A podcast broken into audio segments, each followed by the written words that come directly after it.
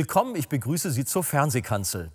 Wir machen heute Fortsetzung mit der Predigt aus der letzten Sendung. Dort haben wir anhand des Beispiels des Zauberers Simon gehört, dass sich der lebendige Glaube an Jesus nicht mit Okkultismus, Aberglaube oder anderen Dingen vermischen lässt. Heute hören wir nun, wie die restliche Zuhörerschaft auf Philippus Predigt reagierte. Wie sah ihr Glaube aus? Ist jede Art von Glauben automatisch ein rettender Glaube oder gibt es hier Unterschiede? Und was hat es mit der sogenannten Geistestaufe auf sich, die viele aus dem heutigen Text herleiten? Antworten auf diese Fragen bekommen Sie jetzt von Pastor Wolfgang Wegert.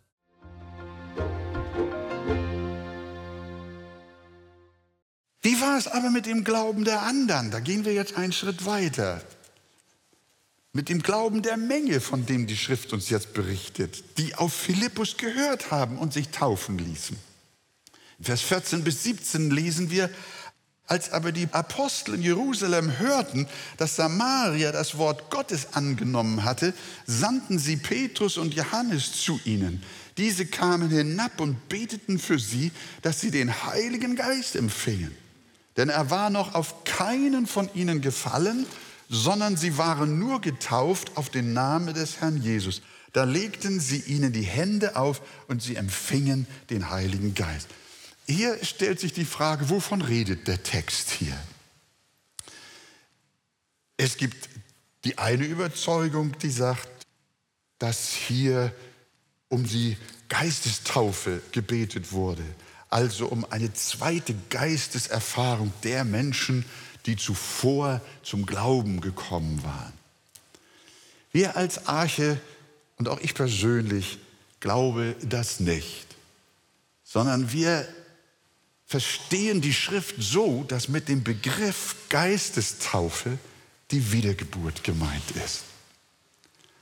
Denn nie ergießt sich der Heilige Geist stärker in das Herz eines Menschen als beim Akt seiner geistlichen Auferweckung. Niemals wird er mehr mit Heiligem Geist erfüllt als bei seinem Durchbruch vom Tod zum Leben.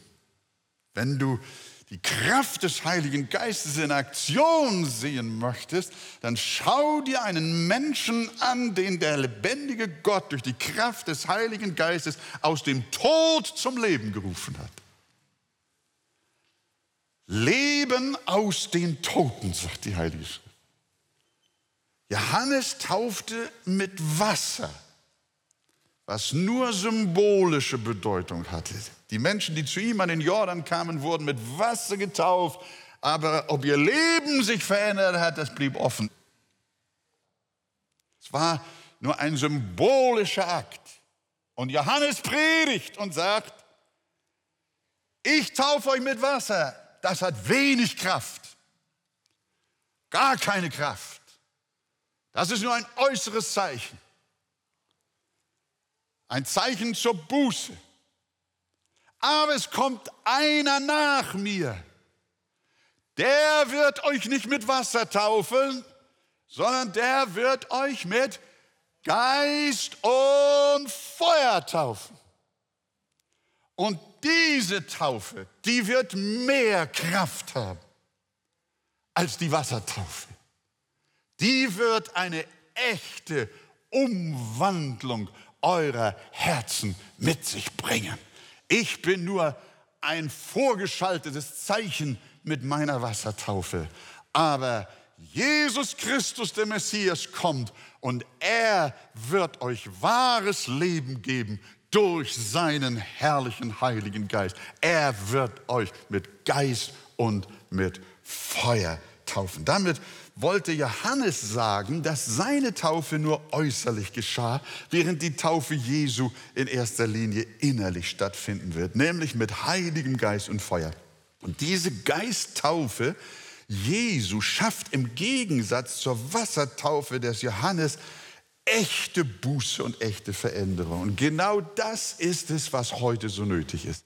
Wir brauchen nicht in erster Linie eine Taufe mit Wasser. Wir taufen die Menschen im Nachgang zu ihrer Geistestaufe.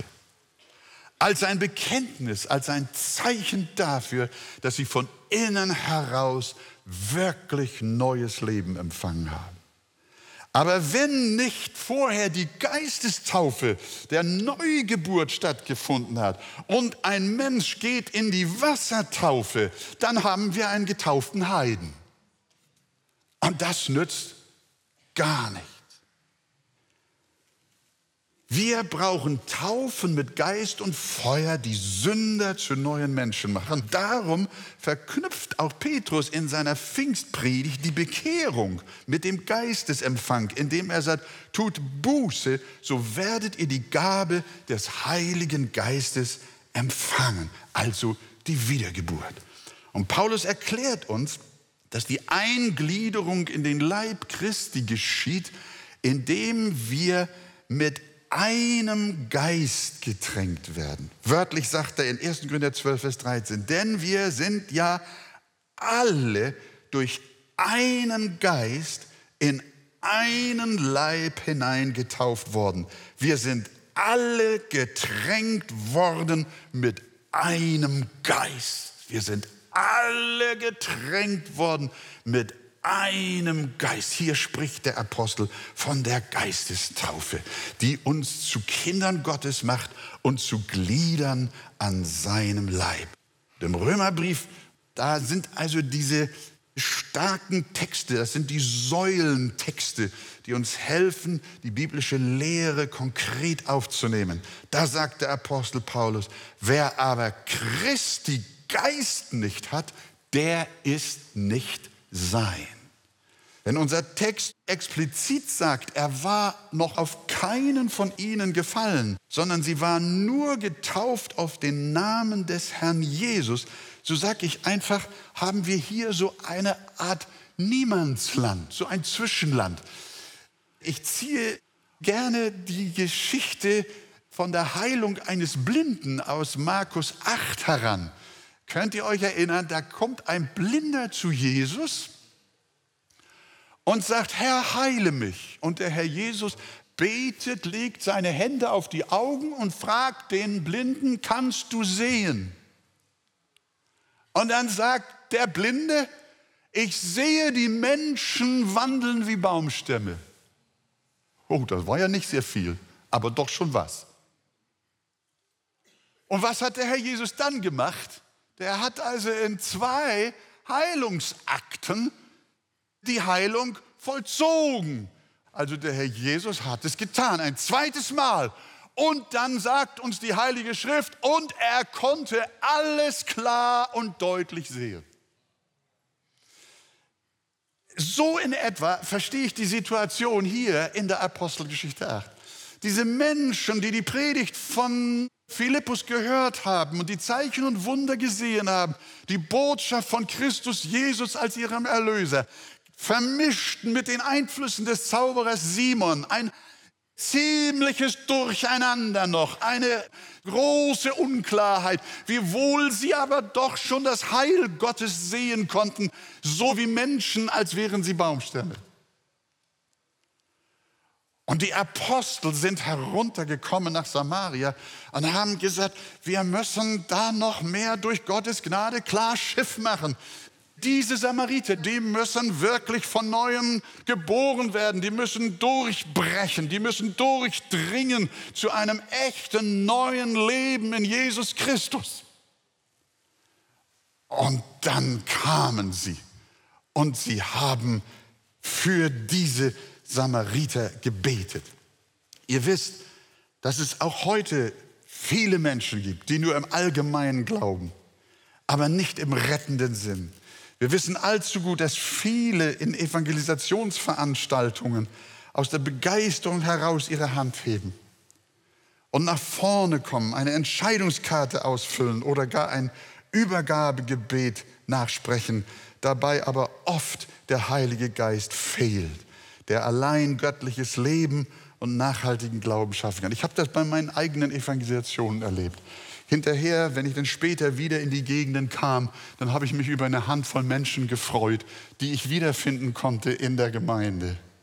Und manchmal waren es noch nicht mal eine Handvoll, obwohl ich Tausende registriert hatte als Neubekehrte. Billy Graham war so ehrlich und hat gesagt, bei all den Aufrufen, die er bei seinen großen Kampagnen für Christus auf der ganzen Welt durchgeführt hat, haben sie Ermittlungen angestellt und festgestellt, dass maximal nur ein Prozent der sogenannten Neubekehrten wirklich zum Leben aus Gott langfristig und nachhaltig durchgebrochen waren. Billy Graham ist ein ehrlicher Mann. Und wie ich finde, ist das hier so die Situation. Wir dürfen uns nicht mit Bekehrungsprozeduren zufrieden geben, sondern wir brauchen wirklich die Kraft des Heiligen Geistes, die Wiedergeburten schafft, die neues Leben schafft. Sonst haben wir Menschen, die den äußeren Schein von Gottesfurcht haben, aber deren Kraft verleugnen sie. Sie glauben irgendwie und doch muss man sie fragen, habt ihr wirklich die Wiedergeburt erlebt oder ist der Same des Wortes nur schnell aufgegangen, hatte aber nicht genug Tiefe wie jener Same, der auf steinigem Boden fiel. Von ihm sagt Jesus in Matthäus 13, Vers 6, als aber die Sonne aufging, verwelkte es und weil es keine Wurzel hatte, verdorrte es. Und die Gefahr haben die Apostel Petrus und Johannes gesehen hinsichtlich der Menschen in Samaria, die sich der Predigt des Philippus geöffnet hatten. Sie machten sich Sorgen, dass möglicherweise in Samaria wurzellose Christen sein könnten. Christen ohne den Heiligen Geist. Viele glauben, aber ihr Glaube stammt nicht aus der Kraft der Wiedergeburt, sondern aus religiöser Euphorie. Und aus einem solchen Grund glaubten seinerzeit auch viele an Jesus. Wir lesen auch von Jesus selber, dass er mit diesem Thema befasst war und das auch sehr ernst genommen hat. In Johannes 2, Vers 23 wird uns berichtet, es glaubten viele an seinen Namen, da sie die Zeichen sahen, die er tat. Und jetzt kommt in Vers 24 ein Statement, das heißt so, aber Jesus vertraute sich ihnen nicht an, denn er kannte sie alle. Er traute ihrem Glauben nicht, der nur enthusiastischer Wunderglaube, aber nicht lebendiger Heilsglaube war. Und ihr erinnert euch, aus dem Hosianna im Allgemeinen unter der Volksmenge ist sehr bald ein Kreuzige ihn geworden. Und das ist, was Gott nicht zum Ziel hat, wenn er sein Wort und das Evangelium verkündigt. Hier scheint mir der Grund zu liegen, weshalb Petrus und Johannes nach Samaria reisten. Sie wollten die Echtheit der Erweckung prüfen und auch gern bestätigen, diese Samariter, die ja zu den Juden feindlich waren und in feindlichem Verhältnis standen, sie sollten auch zur Gemeinde gehören. Denn Jesus rettet nicht nur Juden, sondern er rettet auch Samariter. Er rettet auch Menschen aus der ganzen Welt. Auch heute ist es immer wieder dringend nötig. Menschen bekennen ihren Glauben, lassen sich taufen, aber hinterher kommen Zweifel auf. Waren sie wirklich gläubig, als sie sich taufen ließen? Wir haben auch manchmal Taufzeugnisse hier in der Arche gehabt, die uns tief bewegt haben. Und wir waren fest davon überzeugt, hier handelt es sich um Menschen, die ein durchgreifendes Wiedergeburtserlebnis gemacht haben. Aber es hat nicht lange gedauert, gingen sie andere Wege. Waren sie wirklich gläubig oder ließen sie sich nur taufen? Sie waren gläubig, aber ihr Glaube war kein rettender Glaube. Obwohl sie glaubten, waren sie nicht wiedergeboren. Und darum war dringend noch Gebet nötig. Sie sollten nicht nur äußerlich berührt sein, sondern an der Wurzel erneuert werden und zu echtem geistlichen Leben durchdringen, was auch heute sehr vonnöten ist. Denn Prozeduren zur Bekehrung reichen nicht, sondern echte Wiedergeburten sind erforderlich. Meine Mutter, die ist ja vor dem Krieg als junges Mädchen in einer Erweckung, die hier in Hamburg stattgefunden hat, zum Glauben gekommen. Die Versammlungen fanden damals in den sogenannten Bürgerseelen an der Wandsbeker Chaussee statt. Und meine Mutter kam aus einer völligen, äh, ja man kann fast sagen, okkult-religiösen Szene. Und sie hörte das Wort Gottes und sie wurde erfasst vom Evangelium. Und dann waren Leute da und haben gesagt, bitte, wenn Sie möchten, kommen Sie mit in den Gebetskeller.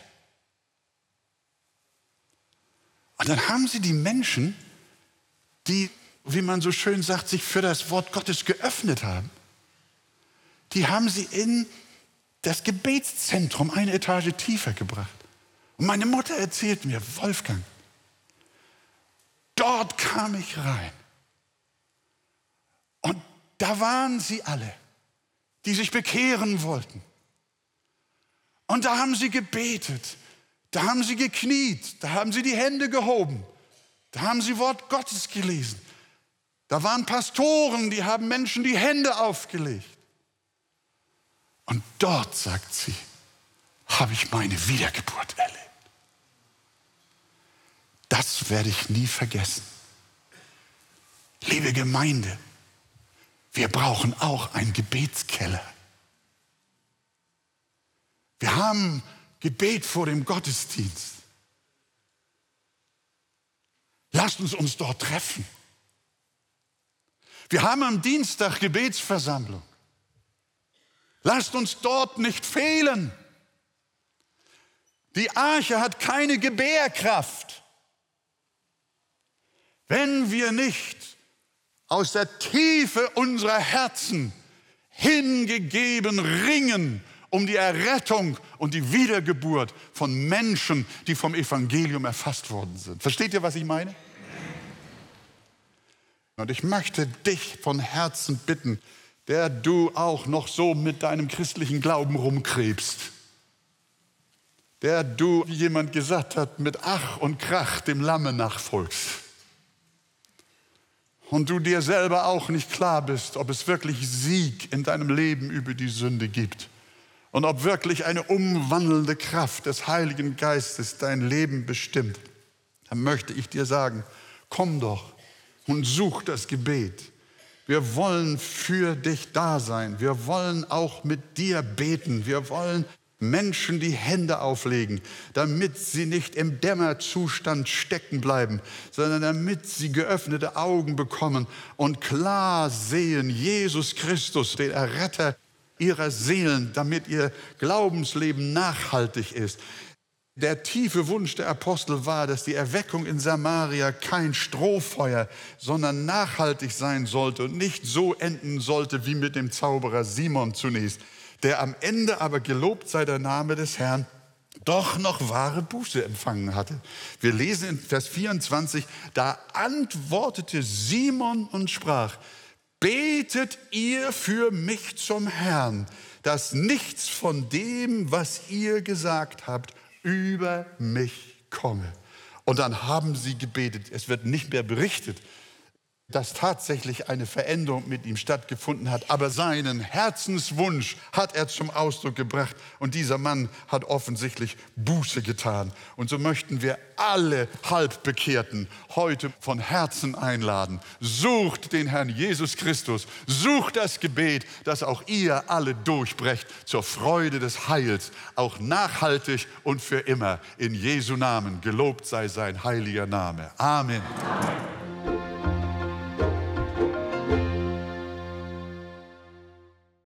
In seiner Predigt hat Pastor Wolfgang Wegert über verkehrte Bekehrungen gesprochen. Ja, Christian, was sind verkehrte Bekehrungen? Was haben wir darunter zu verstehen? Ich glaube, eine verkehrte Bekehrung liegt dann vor, wenn ein Mensch glaubt, er sei ein Christ, aber er ist es gar nicht. Es gibt eine Statistik, die ich einmal gelesen habe über das Land Jamaika. Dort geben 84 Prozent der Bevölkerung an, sie seien Christen. Ein Drittel der Bevölkerung geht auch zur Kirche, aber das Land hat die höchste Mordrate der Welt und die Hälfte der männlichen Bevölkerung ist drogenabhängig. Da haben wir ein großes Problem. Die meisten auf Jamaika glauben, es ist alles in Ordnung mit ihnen. Und sie sagen, wir sind Christen. Aber wenn man sich dann ihr Leben anschaut, dann stellt man fest, da stimmt irgendwas nicht. Und ich befürchte, in Deutschland ist es mitunter ähnlich. 60 Prozent aller Deutschen sind Christen in Form einer Mitgliedschaft in einer der großen Kirchen. Aber wie viele von ihnen glauben wirklich an das Wort Gottes und wie viele ordnen sich dem Wort Gottes wirklich unter in ihrem täglichen Leben? So, das ist eine verkehrte Bekehrung. Anzunehmen, ich bin Christ, alles ist in Ordnung, aber das Leben spricht eine ganz andere Sprache. Wenn christliche Sozialisierung oder Zugehörigkeit zu einer Kirche nicht ausreicht, um Christ, ein echter Christ zu sein, was ist es denn dann? Es muss immer eine persönliche Begegnung mit Jesus erfolgen. Der Mitgliedsausweis, der nützt gar nichts. Die Taufe als Baby ist nicht eine Veränderung der Herzenseinstellung, mhm. sondern ein Mensch muss Jesus persönlich begegnet sein. Dann ändert sich sein Denken, dann ändert sich sein Wollen, dann ändert sich sein Handeln. Ohne dem ist keine echte Bekehrung möglich. Ja. Okay, ich habe verstanden. Also man braucht dringend eine persönliche Begegnung mit Jesus Christus. In der Predigt haben wir von einigen Menschen aus Samaria gehört, die eine gewisse Ahnung von Jesus hatten. Aber sie hatten dennoch keine persönliche Begegnung mit Jesus. Aber wir lesen am Ende dieser biblischen Geschichte oder in dem Bericht, dass sie dann doch irgendwann neue Menschen waren. Was war geschehen? Ja, es ist genau das geschehen, was Jesus uns berichtet, als er auf Nikodemus traf, beziehungsweise Nikodemus zu ihm kam in der Nacht mhm. und diese große Frage hatte, was muss ein Mensch tun, um in das Reich Gottes hinein zu gelangen? Und Jesus hat dann Folgendes gesagt, gesagt, Nikodemus, es sei denn, dass ein Mensch von neuem geboren wird. Sonst, wenn das nicht geschieht, kann er das Reich Gottes nicht sehen, kann nicht Teil werden. Da war natürlich die Frage, der Nikodemus sagt, heißt das, ich muss zurück in den Leib meiner Mutter und nochmal neu wiedergeboren werden? Jesus sagt, nein, nein, Nikodemus, das ist es nicht, sondern, und dann sagt er folgendes, was aus Wasser und Geist geboren wird, das kommt in das Reich Gottes. Er spricht hier von dem Handeln des Geistes Gottes. Der Geist Gottes muss das Herz des Menschen berühren, öffnen, Licht machen und Jesus erklären. Und dann haben wir eine persönliche Begegnung. Der Apostel Paulus schreibt später im Römer 8, Vers 9 folgendes. Ihr aber seid nicht im Fleisch, sondern im Geist. Wenn wirklich Gottes Geist in euch wohnt. Ich würde es mal jetzt bezogen auf unser Gespräch so formulieren. Ihr aber seid nicht verkehrt bekehrt, sondern echt bekehrt, wenn wirklich Gottes Geist in euch wohnt. Der Geist Gottes muss in das Herz kommen. Er erklärt uns Jesus. Das ist die Begegnung mit Christus, dem Auferstandenen. Und das haben diese Leute in Samaria dann auch erlebt. Woran erkennen wir denn eine echte Bekehrung? Was sind Kennzeichen eines echten Christen? Ja, ein echter Christ ist ein Mensch, der dann nach dieser Begegnung mit Jesus sein Leben ganz offensichtlich ändert. Das ist zum Beispiel die Einstellung zur Bibel, wie ich eingangs sagte. Viele glauben, sie sind Christen, aber das Wort Gottes, die Bibel, ist für sie ein Buch wie jedes andere auch. Jesus sagt, wenn du wirklich mein Jünger bist, dann folgst du auch dem, was ich in meinem Wort sage. Johannes 8, Vers 31. Wenn ihr in meinem Wort bleibt, dann seid ihr wahrhaftig meine Jünger. Oder Jesus sagt an einer anderen Stelle, an den Früchten werdet ihr sie erkennen. Das heißt, wie lebt denn der eigentlich, der sich da Christ nennt? Ist die Liebe Gottes sichtbar in seinem Leben? Ist er ein bußfertiger Mensch oder ist er selbstgerecht und meint, alles sei schon in Ordnung. Also wir erkennen es an dem veränderten Leben. Nun haben vielleicht auch Zuschauer hier den Wunsch, echte Christen zu werden. Was sollen sie tun, um echte Christen zu werden? Zwei Dinge. Wir sollen auf das Evangelium, auf das Wort Gottes reagieren. Einmal mit Glauben. Johannes 3, Vers 16. Denn so sehr hat Gott die Welt geliebt, dass er seinen einzigen Sohn gab, auf dass alle, die an ihn glauben, nicht verloren gehen. Der Glaube ist die Reaktion, die Gott von uns erwartet. Wir müssen glauben, dass Jesus Christus, der Sohn Gottes, für meine Sünden gestorben ist und für mich bezahlt hat. Und wer sich im Glauben Jesus zuwendet, der ist dabei, eine echte Bekehrung zu erleben. Und das Zweite ist, Buße tun. Als Petrus gepredigt hat in seiner Pfingstpredigt mhm. und die Leute total berührt waren von dem, was er gesagt hat, da fragten sie, was sollen wir tun? Da hat er gesagt, tut Buße. Tut Buße. Das heißt, erkennt an, dass so wie ihr lebt, es nicht in Ordnung ist vor Gott. Ihr braucht Vergebung eurer Sünden. Mhm. Tut Buße, bringt eure Sünden vor Gott und glaubt daran, dass Christus die Strafe für eure Sünden getragen hat. Und wenn wir so reagieren mit Glaube und Buße und den Herrn bitten, dass er uns dies schenkt, dann haben wir echte Bekehrungen. Und dann kommt der Geist Gottes und macht Licht in uns. Und er hilft uns, dass wir zu wahren Jüngern Jesu werden.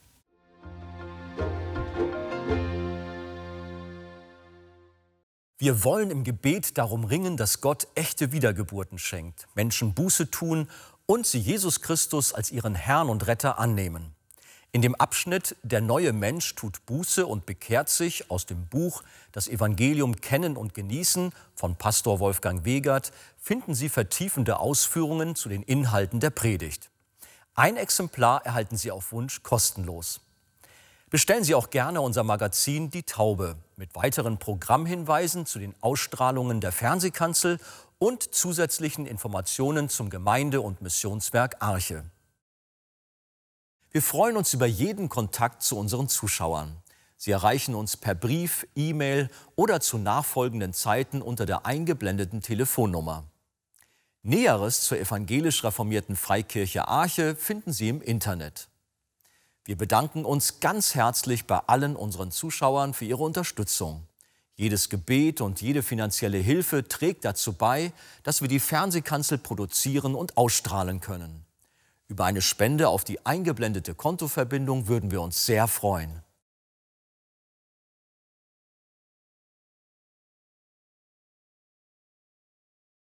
Vielen Dank, dass Sie dabei waren. Tschüss und auf Wiedersehen. Wenn Sie mögen, bei der nächsten Fernsehkanzel.